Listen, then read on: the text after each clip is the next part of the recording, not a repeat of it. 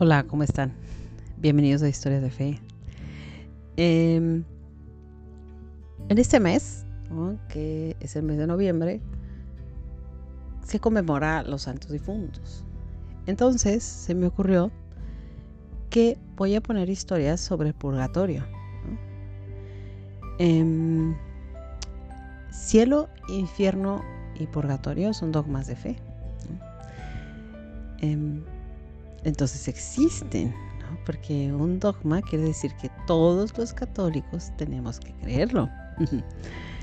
Em, entonces, la primera historia no es una historia, más bien son preguntas que vienen del libro Sáquenos de aquí, de María Sima.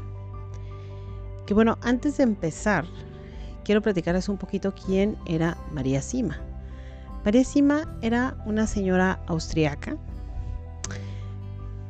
Ahora podemos decir que era una consagrada, ¿sí? porque ella dedicó su vida a Dios siendo laica.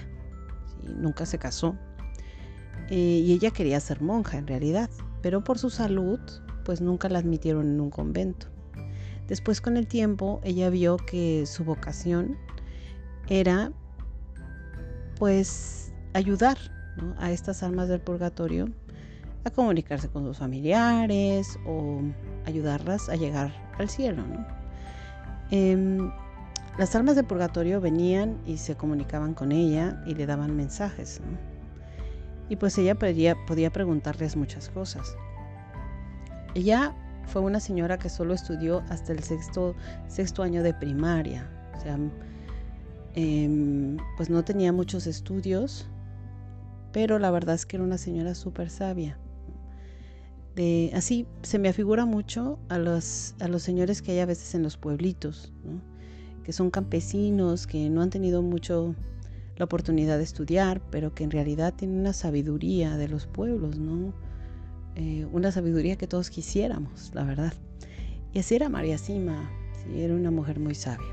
Bueno, vamos a ver qué nos dice y la primera pregunta es, ¿qué es el purgatorio? El purgatorio es un lugar y un estado que toda alma experimenta cuando todavía necesita expiar y reparar los pecados cometidos a lo largo de su vida, antes de poner reunirse con Jesús en el cielo. Hoy en día se enseña muy poco acerca del purgatorio, y esto lleva a alimentar la curiosidad de muchos que por su cuenta y sin ninguna guía espiritual caen fácilmente en el ocultismo Suele decirse que el purgatorio es solamente un estado, pero esto es solo parcialmente cierto, puesto que ciertamente también es un lugar. Es también un tiempo de espera, en donde las almas ansían llegar a Dios. Este deseo de llegar a Él es su mayor sufrimiento.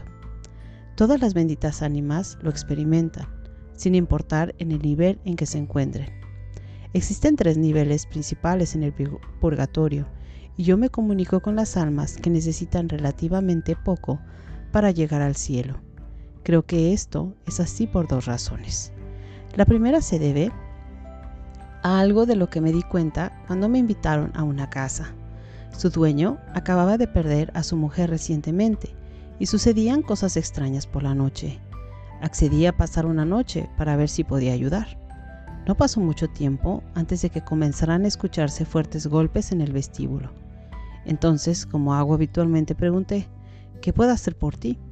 Los ruidos se hicieron más y más fuertes, hasta que repentinamente apareció un animal inmenso, que no había visto nunca antes, y justo detrás vino una gran serpiente, que rápidamente devoró al primer animal. Luego toda la escena desapareció. Me debí asustar porque estaba sudando. Tiempo más tarde le describí lo que había ocurrido a una persona que sabe mucho de estos sucesos y él consiguió identificar el primer animal. Se trataba de un hipopótamo, que simboliza un corazón duro. Esto no significa que la mujer se encontrara en el purgatorio en forma de hipopótamo. Tan solo fue la manera que yo lo comprendiera todo con más claridad. Tras haber hablado largo y tendido con el viudo, pronto supe que su mujer le había guardado rencor a otra mujer durante más de 30 años, a pesar de que la otra mujer había querido la paz entre ellas. Al negarse a perdonarla, le mereció el estado más profundo del purgatorio, de donde yo no podía ayudarla a salir aún. La segunda razón, creo por, lo, por la que generalmente me comunico con las almas de nivel más alto del purgatorio, tiene que ver con, que, con un diario escrito por una princesa alemana en los años 20. Durante muchos años se comunicó con las almas de los niveles más profundos, y muchas de esas descripciones son ciertamente monstruosas y mucho más dolorosas que las que yo he visto. ¿Hay otras diferencias entre los niveles más altos y los más profundos del purgatorio? Satanás puede atacar a las almas de nivel más profundo, pero no puede hacerlo a los que se encuentran en los niveles más altos. Es cierto que se nos pone a prueba mientras estamos aquí en la tierra y que eso cesa al morir. Sin embargo, las almas del tercer nivel, el más profundo del purgatorio, deben sufrir, en primer lugar, por los pecados que cometieron antes de que las oraciones, las misas y las buenas obras que podamos ofrecer por ellas puedan serles beneficiosas. Y una parte de ese sufrimiento es que continúan siendo atacadas por Satanás. Los diversos niveles del purgatorio son diferentes de la misma manera que todas nuestras dolencias en la tierra son diferentes. Puede tratarse de la mera inflamación de una uña o hasta un fuego que puede consumir la totalidad del cuerpo. Este fuego existe solamente en los niveles profundos, pero no en los más altos. Bueno, siguiente pregunta. ¿Pueden nuestras oraciones evitar que Satanás ataque a las almas de los niveles más profundos? Sí pueden, especialmente cuando se lo pedimos directamente al arcángel San Miguel y a los otros arcángeles o ángeles. Entonces Dios pone a las almas allí para que se purifiquen de los pecados que todavía no han sido expiados o reparados. No. Se suele enseñar esto de manera incorrecta, y este tipo de falsedades pueden hacer que muchas personas se alejen de Dios. Dios no las pone allí. Las almas se juzgan y luego se asignan ellas mismas en nivel apropiado. Son ellas quienes desean purificarse antes de reunirse con Dios. Es muy importante para nosotros tomar conciencia de esta verdad tan concreta sobre el amor de Dios.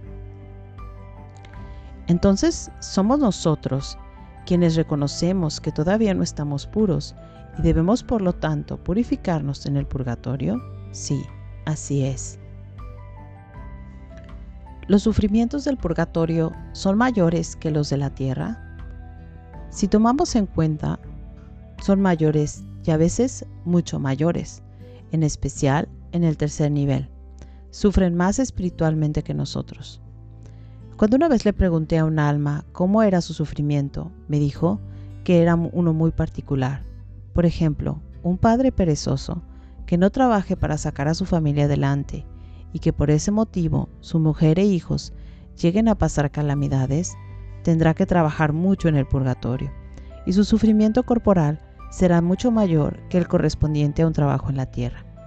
Pero nuestros padecimientos aquí, a pesar de ser menos severos, valen muchísimo más para borrar nuestros pecados que aquellos en el purgatorio. ¿Puede un alma del purgatorio ver y comunicarse con otros a su alrededor? Siempre son conscientes de la presencia de otras almas y saben que no están solas cuando han actuado muchas veces para hacer algo pero rara vez se comunican unas con otras. ¿Cuántos saben de sus familias? Diría que prácticamente todo. Nos ven todo el tiempo, escuchan cada palabra que pronunciamos sobre ellas y saben lo que sufrimos, pero no conocen nuestros pensamientos. Se encuentran presentes en sus propios funerales y saben quiénes están ahí rezando por ellos y quiénes están allí solamente para ser vistos por los demás. ¿Se arrepienten las almas de lo que hicieron mal cuando aún vivían en la tierra? Sí, mucho. Se arrepienten también de las oportunidades que dejaron pasar para hacer buenas acciones por Dios y por el prójimo. Y pueden ver los buenos frutos que hubieran resultado de esas acciones. Al morir, perdemos la oportunidad de realizar buenas obras. Las almas en el purgatorio ya no pueden cosechar méritos como podemos hacer nosotros. También se dice que los ángeles nos envidian porque nosotros podemos hacer buenas obras y ofrecérselas a Dios, y mientras que ellos no pueden, ni tampoco pueden hacer ya más méritos. ¿Qué ocurre con quien sabe que el purgatorio existe, pero sigue con su vida y peca igualmente, pensando que no va a ser, no va a ser tan malo? Se arrepentirá muchísimo de pensar así, muchísimo más que lo que cometen el mismo pecado sin conocer la existencia del purgatorio. ¿Cuál es el principal objetivo de todo lo que usted experimenta? Dios lo permite para que a través de mi apostolado otras personas entiendan claramente que nuestro tiempo en la tierra es solamente para ganarnos el cielo. Nuestro objetivo aquí es ser buenos unos con otros y de esta manera reunirnos con Dios, tanto aquí y ahora como luego en la eternidad. Cumpliendo esto, la vida se vuelve mucho más preciosa para todos y también se ve claramente las vidas absurdas de tantísimas personas. Nos muestra la inmensidad del amor de Dios y que la vida puede ser una belleza gloriosa cuando trabajamos a su lado. Así que lo que se me da a conocer debería servir para que muchos encuentren una orientación más clara y definitiva a su vida, si desean cumplir la voluntad celestial de Dios y participar de su belleza. ¿Qué tal, no? Es una mujer bien, era una mujer bien sabia. Ok, bueno, pues ya sabemos qué es el purgatorio, ¿no? Ahora, la próxima semana, vamos a empezar. Bueno, yo voy a empezar a leer y ustedes van a empezar a escuchar historias ¿no? sobre el purgatorio. Ok, nos vemos la próxima semana con más historias de fe. Bye.